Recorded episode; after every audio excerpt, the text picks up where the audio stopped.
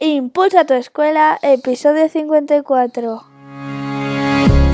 Bienvenidos a Impulsa tu escuela, el podcast para los que creemos que la educación se puede transformar, para los que buscamos nuevos retos y caminos como docentes, para los que queremos dar un impulso a nuestra escuela, a nuestra labor como padres y madres. Bienvenidos a este, tu podcast de educación, Impulsa tu escuela. Con todos vosotros, Ricardo Recuero. Muy buenos días y bienvenidos a todo el mundo a este tu podcast de educación Impulsa tu escuela. Hoy es miércoles y tenemos por delante un puente de descanso maravilloso para todos los maestros y maestras, porque después de este puente se acerca ya los festivales de Navidad, las evaluaciones, así que coger fuerzas porque vienen unos días muy intensos. Hoy es miércoles y sabes que todos los miércoles dedicamos nuestro programa a entrevistas a personas que nos aporten valor en nuestro trabajo como maestro maestra o a cualquier familiar que quiera mejorar la educación de sus hijos. Hoy para mí es un placer traer una entrevista a una persona a la que admiro. Fijaros, hoy vamos a entrevistar a Roberto Aliaga, lo que es la vida, lo que son las sinergias. Roberto Aliaga es manchego como yo, pero da la casualidad de que nace en Argamasilla de Alba, donde nació Don Quijote, un martes y 13 del año 1976. Y fijaros, más casualidad, como lo oiréis en la entrevista, nació en la misma calle donde se supone que nació Don Quijote. Él es biólogo, pero ha pasado a ser un escritor de éxito a nivel de literatura infantil. Sus premios son prácticamente uno por año, pero el más significativo es el que ha recibido en el año 2017, donde ganó el premio Barco de Vapor. Una persona extrovertida, cariñosa, amante de la palabra y de la escritura, y además tenemos la suerte y la fortuna de que conversar con él es una auténtica maravilla. ¿Quieres saber cómo se escribe un libro? ¿De dónde nacen las ideas y cómo vive un escritor de literatura infantil? Pues no te pierdas esta entrevista. Así que adelante, entrevista.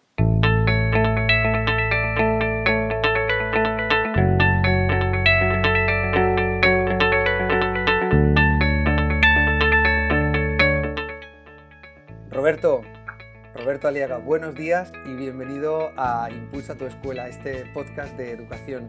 Me hace especial ilusión que estés aquí con, nosotros. Eh, Roberto, ¿cómo estás? Hola Ricardo, pues encantado de, estar contigo. Sabes que siempre es un placer charlar contigo y, bueno, pues para, para esta iniciativa no podía ser menos. Claro. Yo he hecho una pequeña presentación de ti, Roberto, pero me gustaría que para quien no te conozca, y dudo que haya mucha gente que no te conozca a nivel del mundo de la, literatura infantil, ¿quién es Roberto Aliaga y a qué se dedica? Pues eh, bueno, no, no, te lo voy a decir, o sea, no, surge ahora porque esa pregunta me la hicieron eh, no hace mucho, creo que el año pasado, y me puse a pensar y no sé, marcando tiempo, realmente soy el padre de Aroa y de Iván, ¿no? Eso, eso es lo primero, porque, bueno, todos los que, que tenemos hijos sabemos a, quién me refiero, todo gira en torno a ellos.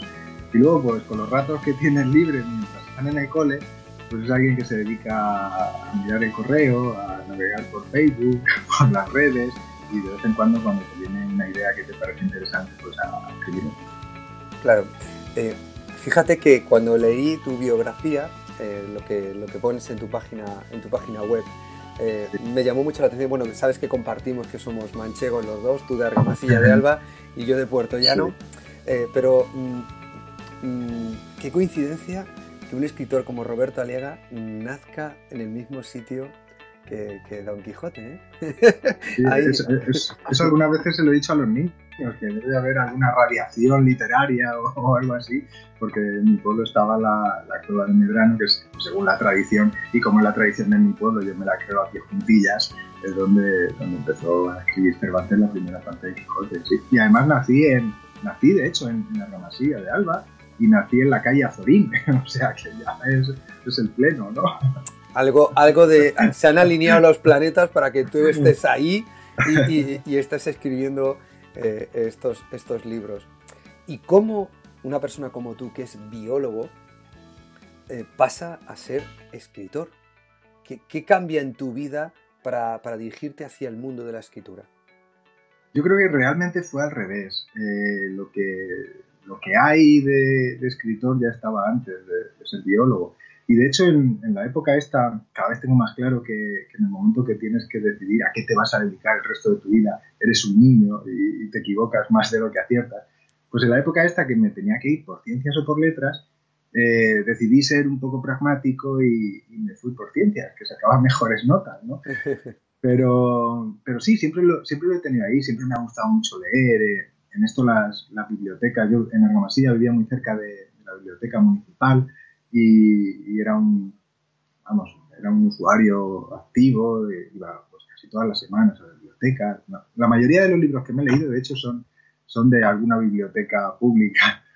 Y, y esto, pues, Mm, no sé, luego estudié biología, pero, pero seguía leyendo, es curioso, también seguía leyendo literatura infantil cuando estaba, cuando estaba estudiando biología aquí en Alicante, una carrera de ciencias, alguien con 18, 20 años, y, leía libros del barco de vapor porque me gustaban, ¿no? Es, recuerdo sobre todo de esa colección que, en ese momento salía en el círculo de lectores y, y me compré la colección. Entonces, no sé, es eh, algo que, siempre me ha gustado, ¿no? Que no tenían por qué ser los libros infantiles solo para niños. Aunque no pensaras dedicarte a ello, aunque no seas maestro, aunque no... Bueno, ahora sí que es cierto que a muchos padres les gusta leer los libros que leen sus hijos también. No sé si por controlar un poco qué, es lo que están leyendo sus hijos, pero me parece genial, me parece muy bien. Eh, no con ese fin de a ver qué les dan de leer, pero sí también como para poder eh, poder compartir esa lectura de algún modo, hablar de ella. ¿Y cuándo decides escribir tu, eh, tu primer texto, tu primera pequeña obra? Fue, bueno, como toda adolescente o, jovenzuelo, ¿no? yo empezaba a escribir novelas, ya no me iba por las ramas, yo empezaba una novela, escribía cinco páginas y la abandonaba y justo siempre cuando cuando tenías un examen al día siguiente era cuando te venían las mejores ideas, ¿no? Entonces, ponerte a estudiar, parece que, que, necesitas hacer otras cosas en vez de estar estudiando en, esos momentos de más estrés.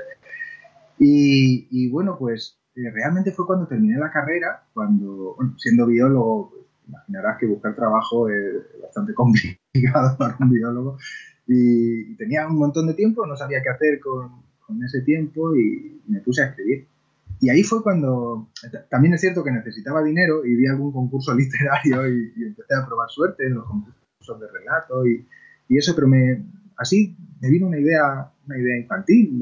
el título era La niña de la fuente, lo, lo escribí, estuve, estuve bastantes semanas hasta que, que lo escribí y tenía, fíjate, estaba, porque son las cosas, era el año 99 y estaba escribiendo ese texto eh, con unas bases del premio Barco de Vapor, que luego lo pienso y digo, qué, qué, iluso, ¿no? Qué ingenuo que pensabas que, que con tu primer cuento ibas a, ganar el Barco de Vapor. Luego, claro, eso lo he pensado y, diciendo, pues si no lo vas a ganar nunca, ¿cómo se te puede ocurrir? Aunque sí que es verdad que hay gente que, que lo ha ganado a, la primera. Eh, Llanos Campos lo, fue lo primero que, escribió, lo presentó a ese premio y lo ganó, pero claro, sabiendo el, nivel de las obras que se presentan, sabiendo la, la envergadura de este premio, de premios literarios que, claro, se presentan escritores profesionales, ¿no? Entonces es, muy difícil, muy difícil ganar.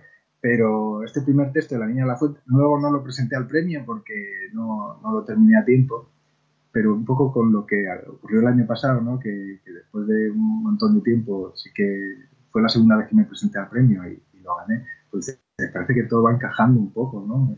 Es verdad que, que, eres un ingenuo de pensar que puedes ganar con ese primer texto, pero también es cierto que si no lo piensas, no tienes ese arrojo para enviar un texto a una editorial, ¿no? Si tienes que es, muy curioso eso, sobre todo al principio, porque tienes que pensar que lo que haces está bien, aunque es mentira. Luego yo ese, primer cuento no se publicó, ni el segundo, ni el tercero, ni el cuarto. Y, cuando alguna vez he tenido la valentía de echarles un vistazo, me, me, he dado cuenta de que son horrorosos, eso no se podría publicar. Pero yo en ese momento creía que lo que estaba haciendo lo estaba haciendo muy bien. Y eso me sirvió para seguir insistiendo, para, para seguir por ese camino. Es muy curioso. ¿Y mm, por qué Roberto hacia la literatura infantil y no hacia otro género? Eh, a esa pregunta no tengo respuesta. No, no lo sé. Eh, los relatos que empezaba, a escribir, cuando te digo que me presentaba en un concurso, eran como, más oscuros, no sé, tenían complicados, un, ambiente más opresivo y tal. Y luego cuando eh, empecé a escribir este, este primer cuento infantil, eh, mujer, que entonces era mi novia, me, me, dijo, mira, sigue por ahí, que esto se te da mejor. Ojo, no me dijo que lo hiciera bien, me dijo que, que se me daba mejor, ¿no?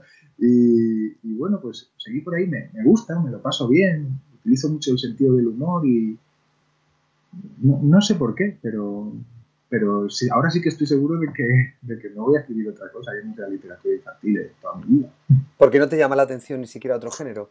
No, no, y, o será que estoy en mi zona de confort, ¿no? las, las ideas que me vienen son para, para cuentos infantiles. Si alguna vez pienso que una idea es como más del mundo adulto, pues intento llevarla al terreno de, las historias infantiles. Y sí que me he dado cuenta que, bueno, en realidad se dieron cuenta eh, alguien que, me hizo la pregunta, ¿no? Porque yo tampoco, tampoco soy muy, consciente de esas cosas, pero como que iba subiendo el, nivel de edad de, mis cuentos. Empecé con 8 o 9 años los dos primeros, luego me bajé a los álbumes para primeros lectores muy infantiles, que fue cuando nació Aroa, mi hija, y poco a poco eh, mis cuentos han ido a la par de, su edad, de ella.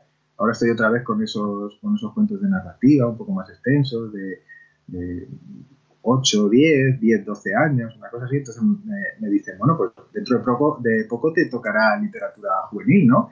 Y, yo digo, bueno, espero que no. También para eso tengo a Iván, ¿no? Ahora tiene cuatro años para centrarme un poco en él. yo, creo, yo creo que no, que, que que me lo paso muy bien escribiendo para niños. Y sobre todo, lo, mejor que tiene escribir para niños son los encuentros con, con lectores que, que, luego tienes oportunidad de hacer eso. Un escritor, eh, y en este caso tú eres escritor, ¿nace o se hace? Eh, yo creo que es como decían en genética, ¿no? Un poco el genotipo y otro poco el fenotipo. No sé en qué porcentaje, pero es algo que, que tienes que tener esa predisposición en, forma de ser, en tu carácter, inevitablemente tienes que, trabajarlo también y aprender a hacerlo.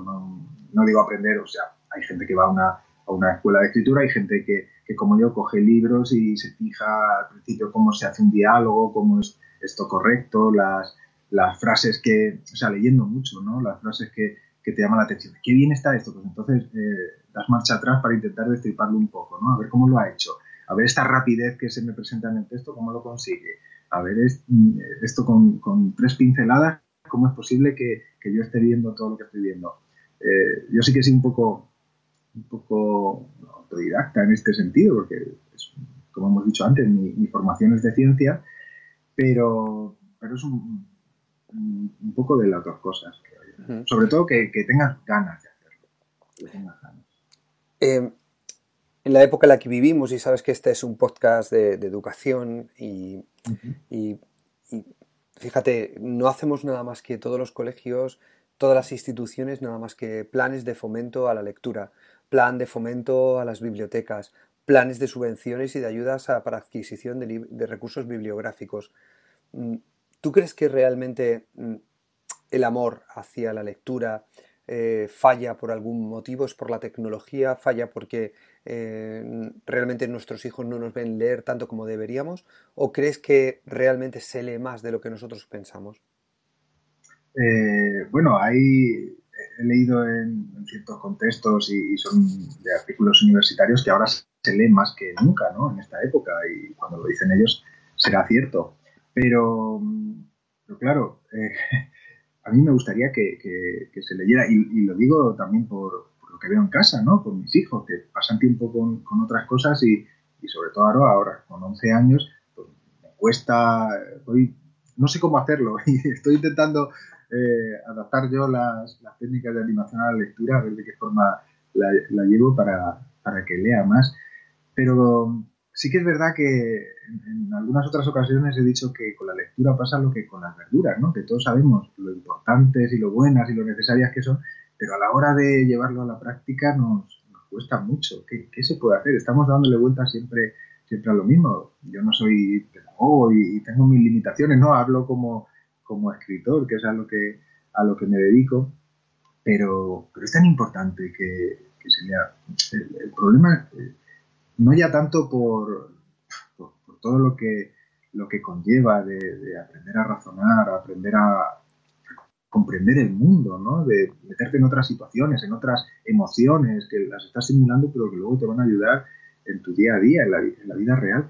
No tanto eso, sino también, y más en esta época tan, tan dinámica, tan rápida, de sentarte y reflexionar un poco, estar en silencio, estar quieto y estar leyendo. Porque lo que veo es que bueno, incluso cuando a veces estás, y, tú también lo sabes, en el aula, hay niños que no están quietos, que no, no saben aburrirse, tienen que estar haciendo tres cosas a la vez, porque si no, aprender a, serenarse, a estar leyendo. Igual que aburrirte, pues, pues claro, leyendo no te aburres, pero, pero es aprender a otra, otra postura no tanto centrada en este tanta información que nos llega y que, parece que cuando no tenemos cinco fuentes de información que nos están apasallando, pues que falla algo, ¿no? Yo creo que, es súper importante. ¿Qué hacer? ¿Qué es lo que estamos haciendo bien o qué es lo que estamos haciendo mal? Bueno, pues son, palos de ciego. Sí, es complicado. Em, yo la verdad es que me, gustaría que, los niños leyeran más, por eso el, trabajo que se está haciendo, por lo menos en mi centro, con respecto al tema de la, de la biblioteca y la importancia que se le está dando a la lectura. Pero también es verdad que mm, una casa donde los padres no leen, lógicamente mm, no, va a fundamental y, y, de hecho también eh, muchas veces le, echamos toda la culpa a la escuela, ¿no? Es como, o sea, se pretende que, que leer, vale que en la escuela te enseñen a leer, pero, pero eso no, o sea, no puede recaer sobre la escuela y sobre los docentes todo el peso de la lectura. Es como, como decir que, que, ya juegan los niños bastante en el recreo, que no tienen por qué jugar en casa o que no nos tenemos que preocupar de, de buscar ese tiempo para que jueguen. Mm, por ejemplo, lo de, lo de ir a la biblioteca con ellos. ¿Por qué los niños funcionan mucho por imitación? ¿Por qué les gusta ver el partido de fútbol con sus padres? Están todos contentos, porque comparten un rato, porque comparten aficiones. Pues no es difícil hacer lo mismo. Eh, vas a la biblioteca con ellos, hablas de los libros que te están leyendo, eh, haces eso, tienes esa, esa complicidad, eh, te sientas en su cama para leer un cuento, es que no tengo tiempo. Claro, no tenemos tiempo, por la noche estamos cansados, tenemos más fácil dejarles el móvil o poner la tele o cualquier cosa de esas, pero, pero ya no es por... Es el, el, momento, ¿no? El ratito ese que les estás dedicando con un cuento en, en, la mano y, no sé, yo creo que es importante. Nosotros eso sí que lo, sí que lo, lo, estamos haciendo, con Aroa lo hacíamos cuando era más pequeña, leer el cuento, ahora con Iván, y a veces se viene ya también cuando estamos contando el, otro cuento, venga, se lo vamos a contar entre los dos con los alumnos, pero eh, el salto ese a ser ella una lectora independiente, de... luego yo creo que le pasa un poco lo que a mí, lo que pasa es que yo sí que cuando va a la biblioteca carga con cinco o seis libros, ¿qué vas a leer? Eh, bueno, pero es que los quiero todos. Eh, yo en ese caso soy muy disperso con las lecturas, tengo como 20 libros encima de mi mesita de noche y, sí que sí que me los voy leyendo. Cada uno tiene su ritmo, ¿no? Porque es, verdad, hay, nunca me ha pasado que me den las, las 3 de la madrugada con un libro de Saramago diciendo otro capítulo, otro capítulo. Pero me gusta mucho Saramago, pero los libros de Saramago tienen son más lentos, ¿no? Y luego hay otros libros que, son más rápidos, que te enganchan, que, que son de, otra temática y te gusta leerlos, pero, pero no tienes por qué leerte. Eso también insisto mucho cuando voy a los coles con, con los niños. Me da miedo que a veces eh, se pongan con un libro que no les enganche y, no estén perdiendo tiempo de leer porque realmente ese libro no, no pueden dejarlo, ¿no? Entonces, a veces dicen, ay, si luego no me acuerdo de... Vamos a ver, ¿cómo no te vas a acordar? ¿Cuántas series ves en la tele a la vez? ¿Cuántas asignaturas tienes en el colegio? Y cuando entras a lengua lo confundes con, naturales o, los personajes de la serie se te, se te mezclan, pues un libro tampoco. Claro. Eh, yo doy fe porque te estoy viendo que la parte de detrás tuya está lleno de libros. Yo no sé si irás con tus hijos a la biblioteca porque con todos los libros que estoy viendo detrás de ti estoy alucinando, Roberto. Sí, sí, sí que, sí que vamos a, la biblioteca. Y mira, ahora tengo, tengo uno que este le... Bueno, ahora se sacó el de Harry Potter, está con el primero de Harry Potter, a ver si lo enganchamos. Y este que tengo aquí, a Iván le está encantando, es de Leo ah. León, se titula Una piedra extraordinaria y se pasa todo el cuento, lo hemos leído ya como cuatro o cinco veces y se pasa todo el cuento porque las ranas eh, dicen que es un huevo de pollo, el huevo del caimán, y cuando nace dice, y el pollo dijo, y, y él todo el rato, pero si no es un pollo, pero si no es un pollo. Y esta noche ese también, ese también, el del pollo. Sí, sabes que además a los niños les gusta mucho repetir, repetir, repetir, porque además cuando se van aprendiendo las cosas les, les, les encanta. no, luego no, no, no, le cambies una palabra. Eso a veces también me ha pasado eh, con los álbumes estos más infantiles que, que se los regalaba a algunos amigos y me decían, el de codrilo, madre mía, me lo sé de memoria, te lo puedo decir, de los cuentos míos. Y yo, bueno, lo siento, no, no lo he hecho a posta. no, no, todas las noches el mismo cuento. Sí, sí, la verdad es que sí. Eh, yo creo también, Roberto, que, mm, a ver, yo soy un poco más mayor que tú, pero sí que es verdad que, oh. yo creo, sí, sí, pero yo creo, yo creo que es verdad que en nuestra época la forma en la que se enfocó el fomento a la lectura era una forma muy, muy obligatoria. Yo no digo que no fuera buena, pero realmente nos obligaban a leer textos o grandes obras que muchas veces tú no encontrabas ni el momento ni el lugar para encajarlos, ¿no? Cuando te hacían leer La Colmena, te hacían leer eh, El Quijote, etcétera, que son extraordinarias obras, pero que realmente eh, a un crío como en esa época éramos nosotros, muchas veces se te hacía un mundo, ¿no? El, leer una obra de estas. Y por eso también muchas veces es ese rechazo a la lectura. Yo fíjate que ahora eh, me pasa lo mismo que a ti. Yo necesito leerme pues, de cuatro a cinco libros a la vez. A la vez. La gente, la gente me dice, pero estás loco. No, no, es que yo es que disfruto leyéndome un rato uno, un rato otro y otro rato otro. Claro, es, es, así y vas cambiando porque si no, claro, si tienes que esperar a, a terminar, qué pereza empezar a leer un libro de 600 páginas si no puedes leer nada más hasta que te lo terminen, ¿no? Claro. Y eh, fíjate, yo no recuerdo que, me obligaran a, leer ningún libro de esos, ni, el Quijote en el instituto, ni, ni, ninguna, ninguna obra de esas. Eh, en el instituto eran algunas juveniles, cole tampoco se, se, obligaba, se obligaba a leer en aquel tiempo. Sí que era el auge de las bibliotecas, ¿no? Porque eran un poco los, los 80 y, y estábamos en, esa época. Pero a mí nunca me obligaron a leer. Sí que es verdad que, a ver, es importante... Eh, los clásicos hay que conocerlos, pero a, qué precio, ¿no? Si, intentas darle a, un niño un libro que se le va a caer de las manos o que va a hacer que tome odio a la lectura, evidentemente no, no vamos por ahí. Ahora Ahora, por fortuna, pues tenemos muchos libros más dirigidos a ellos. No quiero decir que, no, que, sean libros más banales o que no sean literatura, ¿no? Pero están enfocados a eh, la literatura juvenil, a lo que a los intereses, ¿no? Van un poco como, como más dirigidos a ellos porque son los intereses, las preguntas que se hacen ellos en, ese momento. La literatura infantil, pues, pues igual. En esto siempre digo que, tiene mucho que ver la literatura infantil y la juvenil, y siempre las ponen en el mismo saco, ¿no? Literatura infantil y juvenil, como si fuera de la mano, y realmente lo único que comparten es que no son literatura para adultos, ¿no? que las separan. pero, pero en ese caso yo, yo creo que ahora sí que hay, hay obras que, que van dirigidas a ellos. Pero también, el, fíjate, el otro día puse un comentario en Facebook y, era porque estaba un rato viendo, viendo la tele, me pidió en una cadena de estas de, abiertas, no, no, recuerdo cuál era, no sé si era una de estas, pero me pidió un rato de anuncios y eran juguetes. Si pones las de adultos, perfume, perfume, perfume, no sale ni un libro. Nunca. Eh, la tele, o sea, cuando un niño ve un juguete que tiene en la tele, es como, ¡ah! Fíjate, la, eh, la tele se convierte en, lo que es importante. O sea, si no es, si sale en la tele, no existe. Si alguien sale en la tele es súper importante, es famoso porque está en la tele. Nunca salen libros en la tele. A ver, yo sé que, las editoriales probablemente es porque no se lo pueden permitir, ¿no?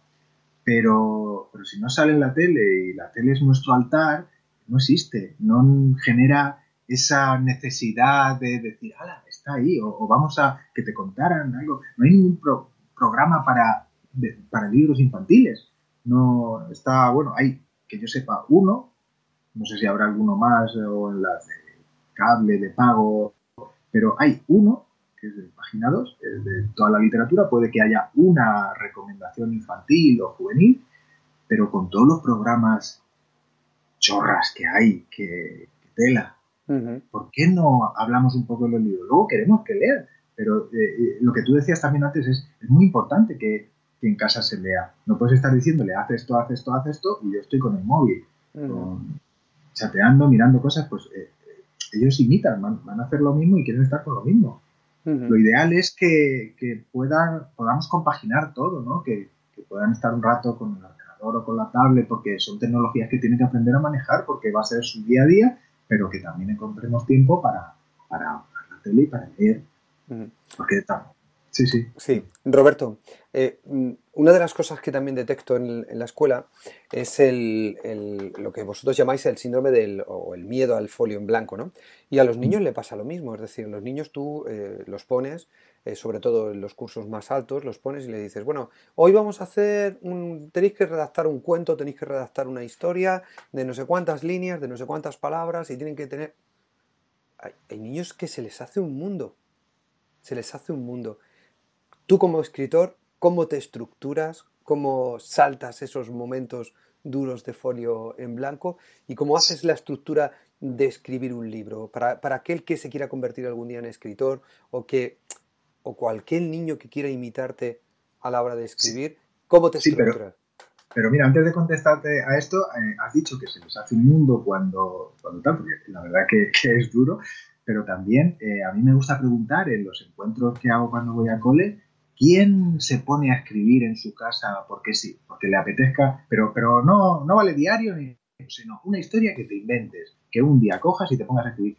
Y alguna mano, muy pocas, ¿vale? Pero alguna mano se, se levanta y dices, ¡oh, qué bien, ¿no? Mm, ojalá fueran más. Pero hay alguien que, en esos cursos, eh, estoy hablando de, de, de primaria, tercer ciclo, que siente esa necesidad, ¿no? De, ponerse a escribir una historia, qué bonito. ¿Y cómo lo hago yo? Eh, para mí la página en blanco como tal no existe, es más un periodo en blanco, que es el periodo desde que termino de escribir algo. Eh, ahora, por ejemplo, terminé en septiembre de, escribir una, novela infantil y, bueno, lo que hago es como, ahora tengo que leer mucho, ¿no? Porque ya no, hasta que no, tengo varias ideas, por ahí que siempre están dando vuelta, pero hasta que una sobresale de las demás y, me fijo en ella y se produce esa especie de, de, flechazo, enamoramiento que dices, ahora, ahora es cuando voy a ir con esta y, lo voy a intentar. Otras veces, pues te pones con ella y, escribes cinco páginas y, se va, ¿no? Es, un poco como lanzar el anzuelo, pero hasta que ya ves que está bien enganchado y que puedes tirar por ahí, es una inseguridad tremenda, porque no sabes si, te va a venir la idea, si, si la vas a escribir, si la vas a terminar, sobre todo eso, si vas a llegar siquiera a terminarla, es un poco, un poco trabajar a fondo perdido. Y, los escritores trabajamos así, es mm, incluso en el caso de que la termines, tampoco sabes si se va a llegar a publicar o no. Pero bueno, tú confías en tu, en tu idea, confías en tu historia y, luego pues ya lo otro es, es, el trabajo de administrativo, ¿no? Cuando ya tienes la, novela hecha y ya pues la, mandas a alguna editorial o algún premio o alguna cosa de esas. Entonces, como tal, el folio en blanco yo no, porque eh, voy tomando notas, tengo un montón de cuadernos por ahí, y cuando me pongo a escribir es cuando ya tengo, o cuando yo creo que tengo la, idea en la cabeza, cuando ya no sé casi todo. Luego, no, no suelo estructurarme mucho, más que, más que ser un escritor de, mapa, como dicen, soy un escritor de brújula, ¿no? Me dejo guiar. Eh, eso sí, voy muy despacito. Si un día, o sea, cuando estoy ya de lleno escribiendo algo, si, si un día escribo dos páginas, pues soy el, hombre más feliz del mundo, porque, porque dos páginas para mí está, está muy bien. Y, eso con, mucho tiento. Eh, luego, evidentemente, cuando estás escribiendo hay cosas que se te desbaratan de la primera idea que tú tenías, personajes nuevos, eh, finales alternativos, mm, pero, pero es un poco el, mismo proceso de la escritura el que, que me va llevando. Y hay una cosa muy curiosa que también hago para no perder el, el tono de la historia, porque para mí es más importante. Fíjate, con el, con el libro este del premio Barco de Vapor del año pasado, eh, en las notas de prensa decían un libro sobre el maltrato infantil, que luego al final el maltrato animal, pero un libro sobre el maltrato. Eh, es un niño que se encuentra un diario de alguien que está pidiendo ayuda, ¿no? pero yo no sabía qué iba a poner en ese diario hasta que no llegué a la página 22 de, la novela. Eh, lo que sí sabía era de qué forma lo iba a contar, en primera persona, siendo yo ese niño que se llama Víctor. Eh, y el tono, la forma de hablar, de comportarse, eh, cómo, era, cómo era ese niño. Para mí el tono es lo más importante. Entonces, lo que te decía que, que hago siempre, antes de ponerme a escribir, es leerme todo lo que he escrito antes, desde el principio. Eh, cuando ya el cuento va avanzado, a lo mejor tienes 50, 50 páginas, no te lees las 50, pero sí que te lees los dos últimos capítulos, o una vez a la semana sí que te lo lees todo. Entonces, para mí es, eso, es como una forma de que salga la continuación natural del texto, que, muchas veces como lectores también nos ocurre cuando nos anticipamos a lo que va a ocurrir en el, en el libro que estamos leyendo, ¿no?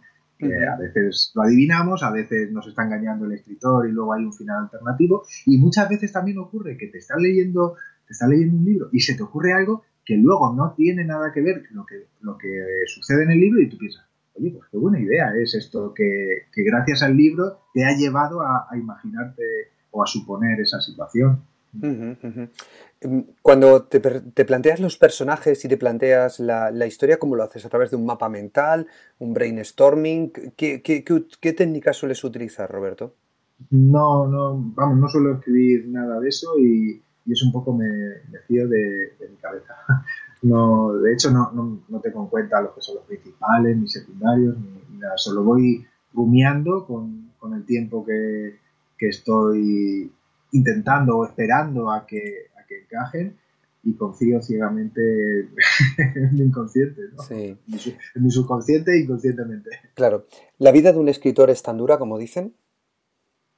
Mm, bueno, es, es muy insegura, eso sí, porque, bueno, ahora la verdad que nadie tiene, nadie tiene seguridad, ¿no? Pero, pero, no, yo tengo que decir que, me lo paso muy bien es como, como otro trabajo cualquiera, te, tienes que poner todos los días, tienes, tienes que, sacar tiempo porque al final, claro, el peligro de trabajar en casa es ese, ¿no? Que, parezca que estás de vacaciones y que puedes dedicarte a hacer otras cosas en lugar de, sentarte al ordenador. Lo que pasa es que eso, pues, pues tienes mucha, mucha libertad, pues dedicar más tiempo a, la familia, a los niños, pues si hay que ir al médico, si hay que, como eres que estás de casa, ¿no?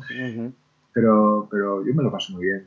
Cuando, cuando voy a los coles también les digo a los niños que, que, soy muy feliz porque para mí este es el mejor trabajo del mundo. No quiere decir que lo sea para todos, pero para mí sí que lo es. Entonces, eh, los animo a ellos a que intenten por todos los medios dedicarse a aquello que, lo que, lo que quieran hacer, porque es muy duro, o sea, si, si es duro trabajar, ¿no? Pues trabajar en algo que, que, no te guste, cuando, cuando realmente tienes vocación y, bueno, vosotros los docentes sois los que más sabéis de ello, pues, se disfruta con el trabajo. Y eso es importante porque también se nota en, los resultados, ¿no? Es súper importante que, que, disfrutes con lo que haces. La, la presión de cuando escribes un libro, eh, lo terminas, terminas ese libro que tú crees que es un, buen libro. Eh, ¿Cómo, ¿Cómo, sigue el proceso? Una vez que lo has terminado, ¿lo envías a una editorial o ya la editorial previamente te lo ha encargado?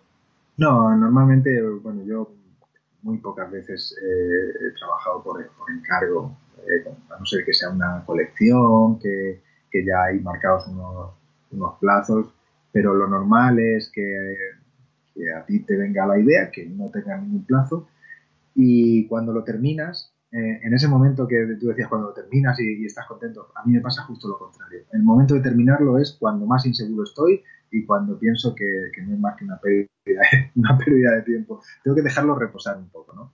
pero, pero sí que, claro, también eh, me salto el proceso de corrección porque en todas esas veces que me voy leyendo los capítulos anteriores, también los voy corrigiendo. Si hay alguna frase que no se entiende bien, que, que hay algo que creo que no ha quedado bien, o, simplemente que, que, me atasco al leer esa frase o me saca de la lectura, para mí es muy importante que la lectura fluya, que, que estés viendo las imágenes en, en, tu cabeza. Por eso también soy tan quisquilloso con las erratas, ¿no? Porque no, parece que no tiene importancia. si es una palabra que ha salido mal, es una errata, un fallo de imprenta, sí, pero te ha sacado la lectura, es un corte.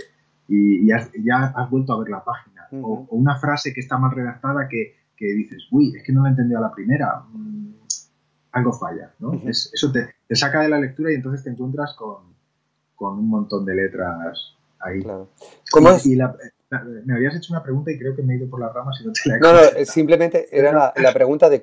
No, te he preguntado lo de las editoriales y te... Ah, sí, sí, eso era lo de las editoriales. Sí. Eh, que por encargo no suele ser, entonces pues lo que, lo que hago normalmente es enviarlo a, alguna editorial, pues ya a la hora de ir escribiéndolo ves en cuál puede encajar mejor y, bueno, pues guardo escrupulosamente los plazos y se lo envío a, una editorial con, la que trabajo, pues dejo pasar un par de meses o tres antes de mandárselo a otra. Porque los agentes, por ejemplo, sí que hacen eso, mandar a varias a la vez y luego hacer como una especie de subasta, pero que lo haga un autor que queda muy mal, así que es como que lo mandas a una editorial, era la respuesta. Y lo de los premios sí que está bien, o por lo menos a mí me, funciona. Bueno, está bien porque a veces lo ganas, ¿no? Que, que se alinean ahora, los Ahora vamos a hablar de, los premios. Y, lo ganas y es fantástico, pero también está bien eh, que tengas una fecha, ¿no? Trabajar con una fecha, en realidad no pasa nada si, si no lo terminas, pues no lo presentas a ese y, o lo presentas a otro o no lo presentas a ninguno.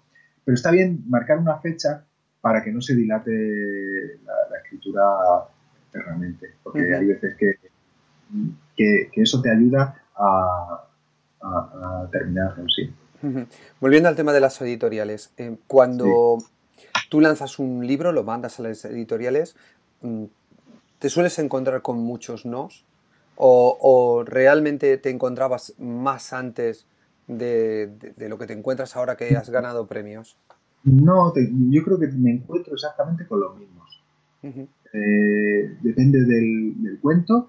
No hay, como por ejemplo, eso sí que con literatura de adultos, que, alguien ya trabaja con una editorial y es como el editorial y, digamos que todo lo que saque se va a publicar. No, es, es lo mismo y, con el premio es que absolutamente ninguna diferencia notado, ni un antes ni un después, ni desde el principio de los tiempos que se remonta a, 13 años ya que, que salió mi primer libro.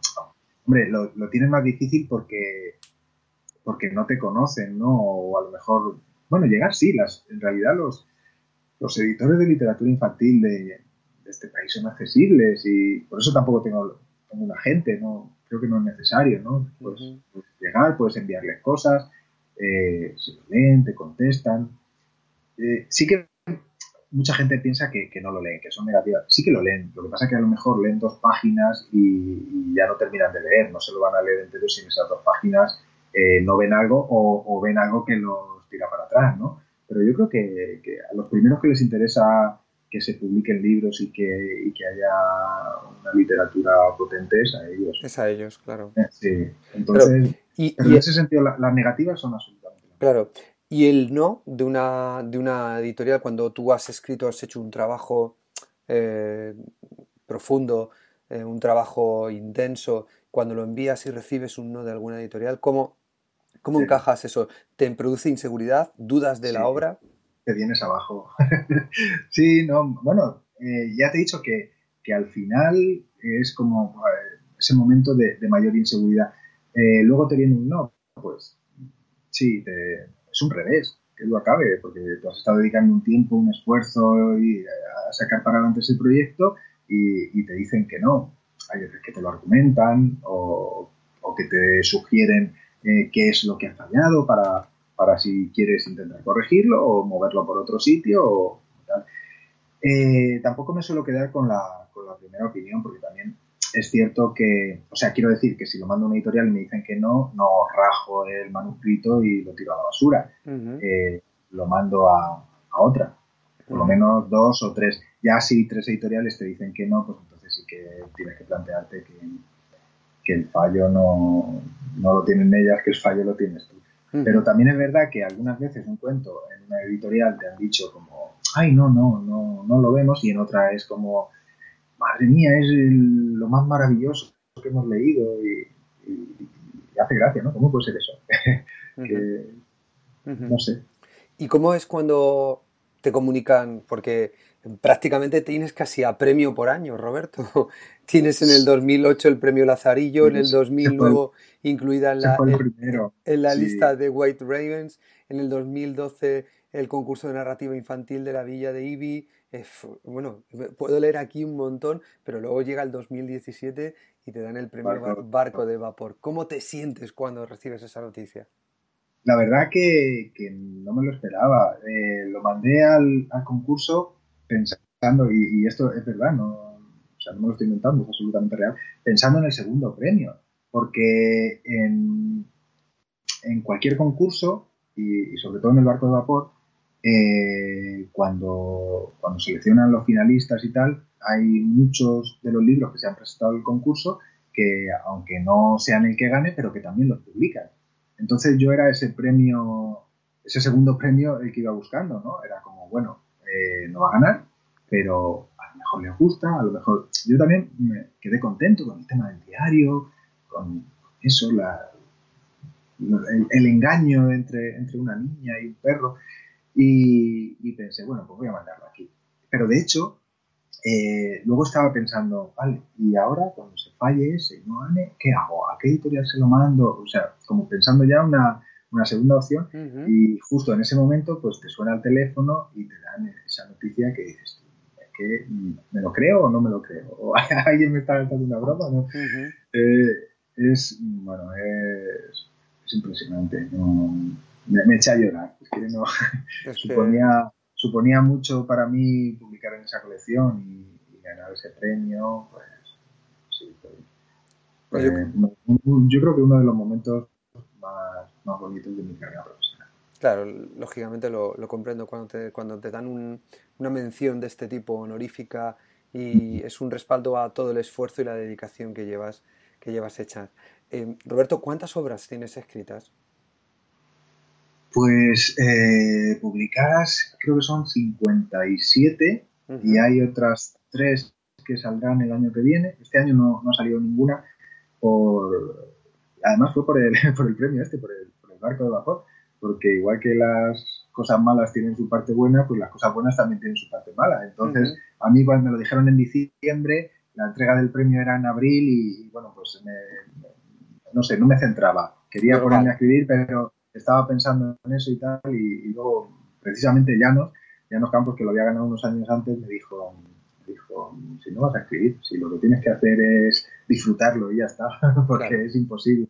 Así que ese año que, que bueno, que, que escribí menos, pues evidentemente este no, no publica nada. Para el año que viene ya sí que hay tres, y luego pues hay otros cuantos cuentos que, que están en, en, el ordenador y que ya, no, ellos ya no cuentan, no son cuentos que ya no cuentan porque, porque han dicho que no y es que no tiene sentido. Eso, eso es uno de los fallos de los escritores noveles, ¿no? Que es como escribir un cuento y querer, querer moverlo hasta que se, hasta que se publica.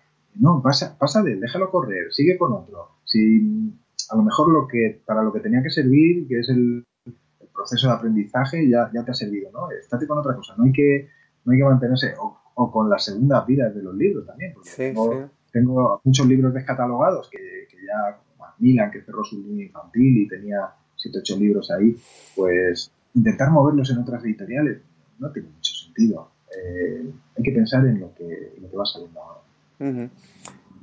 Roberto, te voy a hacer una pregunta eh, difícil, difícil porque es como si yo te preguntara a, qué, a cuál de tus dos hijos quieres más. Entonces te voy a preguntar, de todas estas obras que has escrito, que has publicado y que están dirigidas a la literatura infantil, ¿cuál es tu preferida? ¿Eh? Vaya pregunta, ¿eh? Es, difícil, ¿eh? La suelen hacer, la suelen hacer los niños y, yo siempre me escapo y les digo, eh, eso, lo, lo que estoy haciendo. ¿Tú tienes hermanos? Eh, y si le preguntaran a tus padres, ¿qué crees que dirían? Ay, mm, cada uno, bueno, cada uno es especial por, por una cosa, ¿no? Pero, pero si me tuviera que llevar alguno, yo creo que sería la tortuga que quería. No, no, tampoco sé por qué, ¿no? Eh, a veces dicen el del premio, ese será el, del premio Barco de Vapor, ¿no? El premio más gordo, pues el mejor libro. Pues no, más bien al contrario, ¿no? Porque cuando, cuando ves que él ya va solo, que, no te, no sé, no, no necesita, ha tenido mucha más suerte, ¿no? ha nacido con mucha más suerte que, los demás. Pero el de la tortuga fue uno de mis primeros álbumes y eso, se lo leía a Roa cuando era pequeña. Sí, sí, sí. O sea que le, tiene, le tienes especial cariño. Sí. Es tu, es tu ojito derecho, por decirlo de alguna manera, ¿no? Sí, pero esto es absoluto secreto. Esto es absoluto secreto, ¿no? Bueno, no se lo, diremos, no se lo, diremos, no se lo decimos a nadie. ¿Y de, ese libro también te quedas con uno de sus personajes? ¿O personaje, mm, tienes otro personaje preferido? Mm, no, fíjate que con personajes es más como la historia del libro. Mm, con personaje nunca me lo, he planteado. ahí sí que no, no sabría decirte cuál es mi personaje, mi personaje preferido. No sé, hay unos que son más graciosos o, con los que puedes tener más, más empatía, pero, pero así un personaje preferido. Eh, un poco con todos, ¿no? Como ese mural que, que estuvo en, tu colegio, en Ciudad del Mar, que, era fantástico y, estaban ahí mezclados los personajes de, todos los cuentos. Sí. Eh, la verdad es que eh, me imagino que cuando creas una obra le, tienes un cariño especial, luego llega otra, le tienes un cariño especial y es difícil, ¿no? Decidirse por una sí, o por otro. Por eso, porque has estado como a tiempo completo y dándole vueltas en casi en cada momento, a ver cómo vas a seguir, a ver, intentando dar lo mejor de ti, ¿no? un poco por eso, porque no puedes, no puedes dormirte en los laureles, tienes que seguir trabajando con cada obra, pero ya no solo porque lo, tenga, lo vayas a tener más fácil o más difícil que las editoriales, sino como que es algo, es algo que tú mismo te, te obligas a, hacer. Eh, de hecho, también creo que un poco ese parón después del, después del premio, una que ya se había entregado y tal, es el miedo a, volver a estar a la altura, ¿no? Es decir, después de esto lo que voy a escribir va a salir peor, seguro, lo, más fácil es que salga peor. Y, bueno, pues también esa, la, inseguridad, creo que, en esto de hacer cuentos es, más una, ayuda. Lo pasas mal, evidentemente, lo pasas mal, pero te ayuda a que, a que no te conformes con cualquier cosa. Mm, mm, Roberto, eh, cuando eh, cuando tú te, planteas hacer un libro, cuando estás escribiendo literatura infantil, a mí me gustaría que me definieras o que me dijeras tres valores o cuatro, lo que tú quieras, que debe de tener un escritor que escribe para niños. Eh, mira, con, esto de, valores es, eh, hace poco en una charla me llevé un, libro porque me, chocó mucho. Era una adaptación de, Don Facundo Iracundo, que es uno de mis libros, y, era una adaptación para México. Y en ese libro, en la, primera página, te viene un resumen y te dice como valores que se tratan en este libro. Y ponía amistad, página 17. Eh, eh, amor, página 48. Cuando uno está escribiendo un libro, es que, o sea, lo último que piensas es en los valores.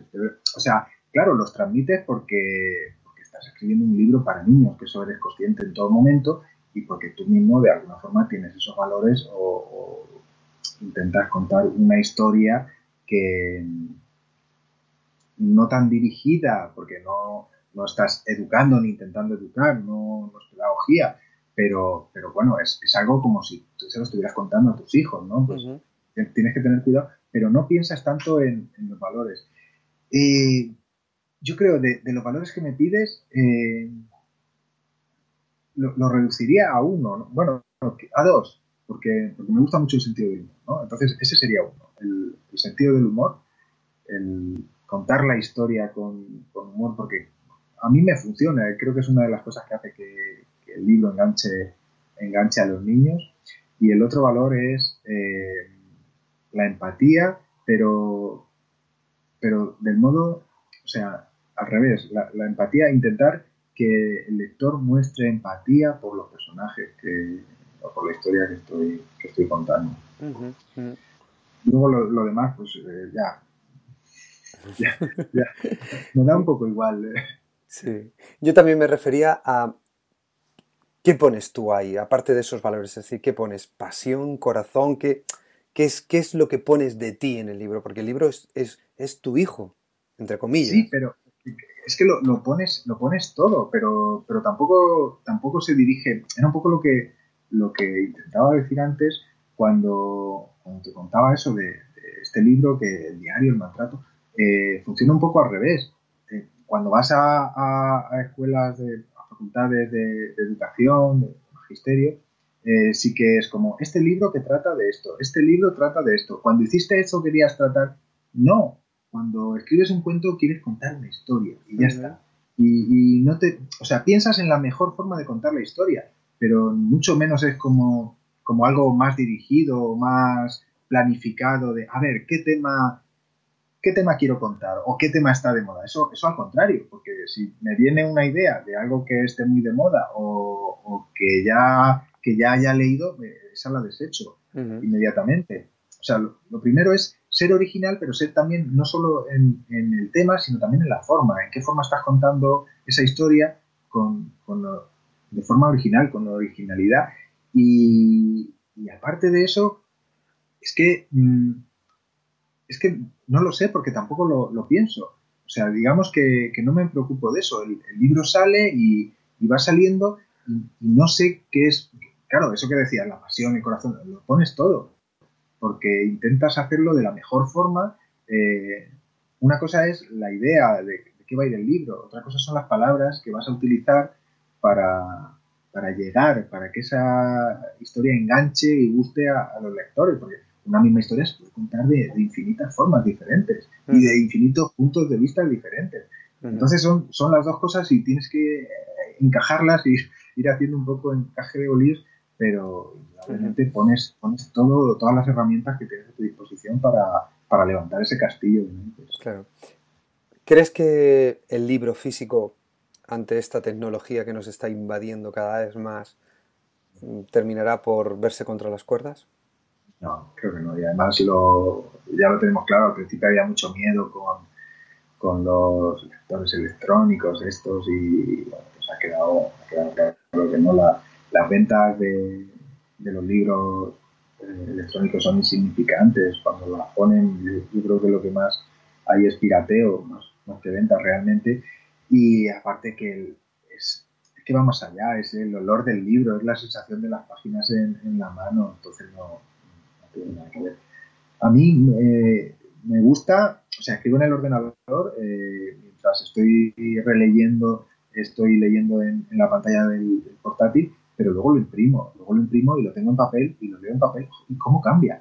Eh, parece una tontería, pero no, ¿cómo cambia? De leerlo en, el ordenador, en la pantalla del ordenador, a leerlo en papel, a, tenerlo ahí, es, es, otra cosa y el libro, vamos, yo creo que, podemos estar tranquilos. Al principio hasta yo tenía miedo, que decía, bueno, como yo me dedico a, lo infantil, pues espero que les den las tablets a, los niños, se les caigan al suelo y se rompan y ya no se la ven más, pero, pero no.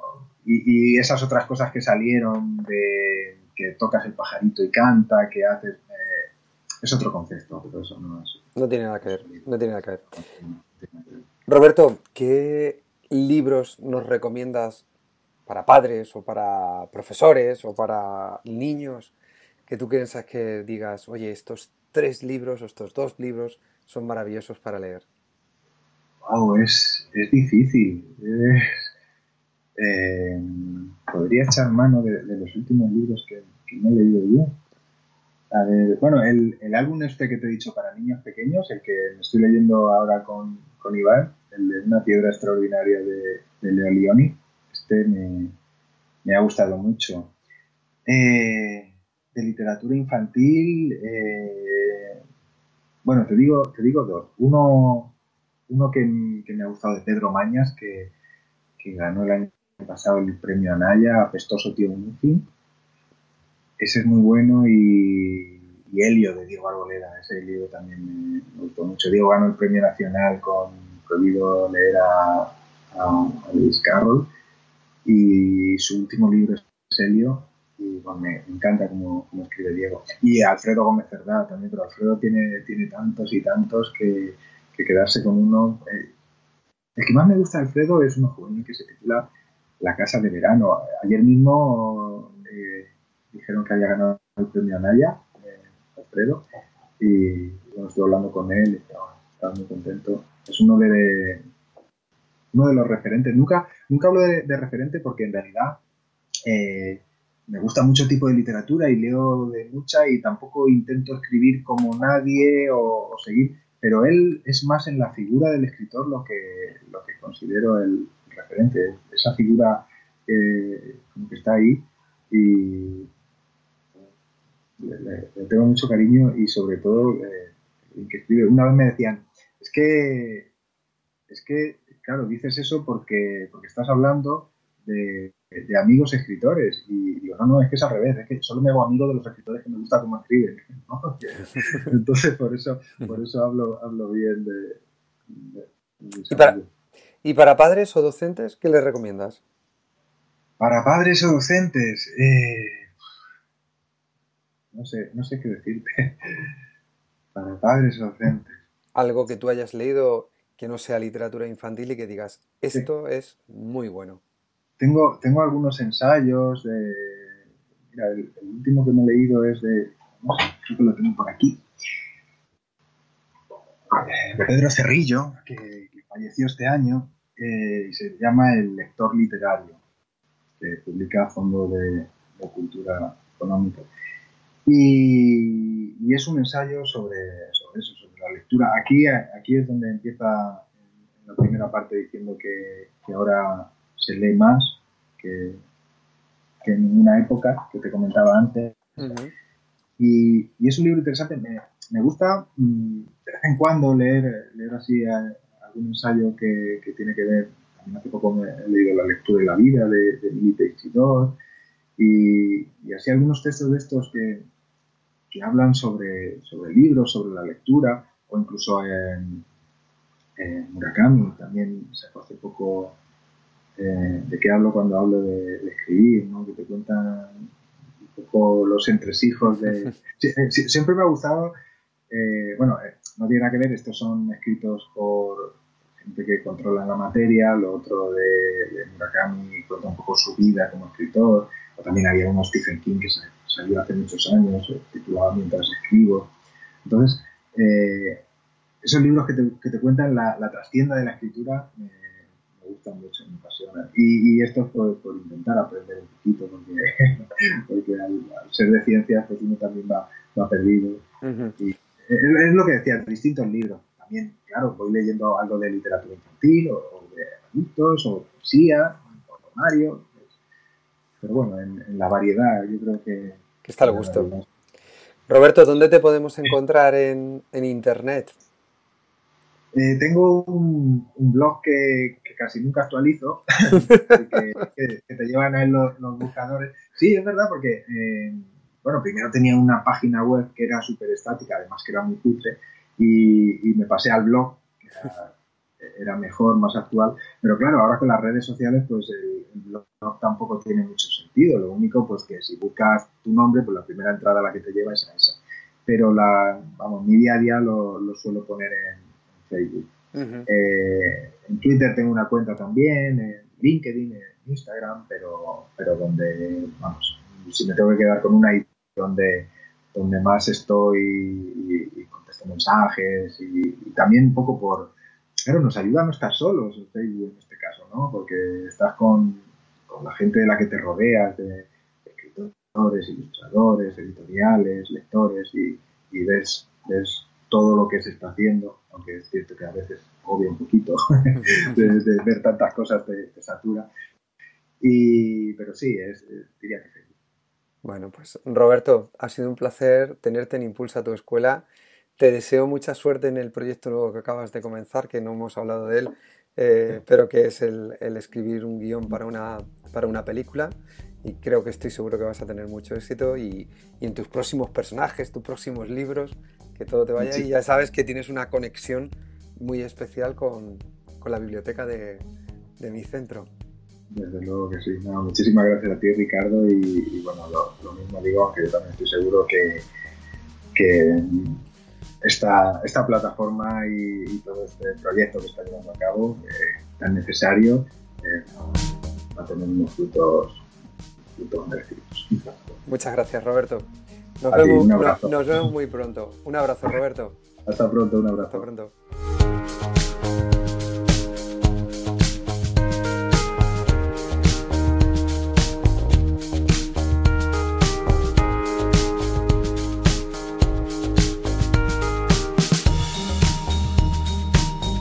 Hasta aquí la entrevista a Roberto Aliaga. Espero y deseo que te haya gustado tanto como a mí esta conversación con un escritor que se deja todas sus ideas y todo su afecto y todo su cariño y toda su pasión en cada libro que escribe. La verdad es que el mundo de los cuentos, el mundo de las historias, conectan con las personas humanas, conectan con nuestro cerebro y nos llevan al lugar más increíble. Decía Andersen que los cuentos, las historias, hacen que los niños sueñen y que los adultos se despierten. Nos vemos el próximo viernes. Hasta entonces, feliz semana. ¡Chao!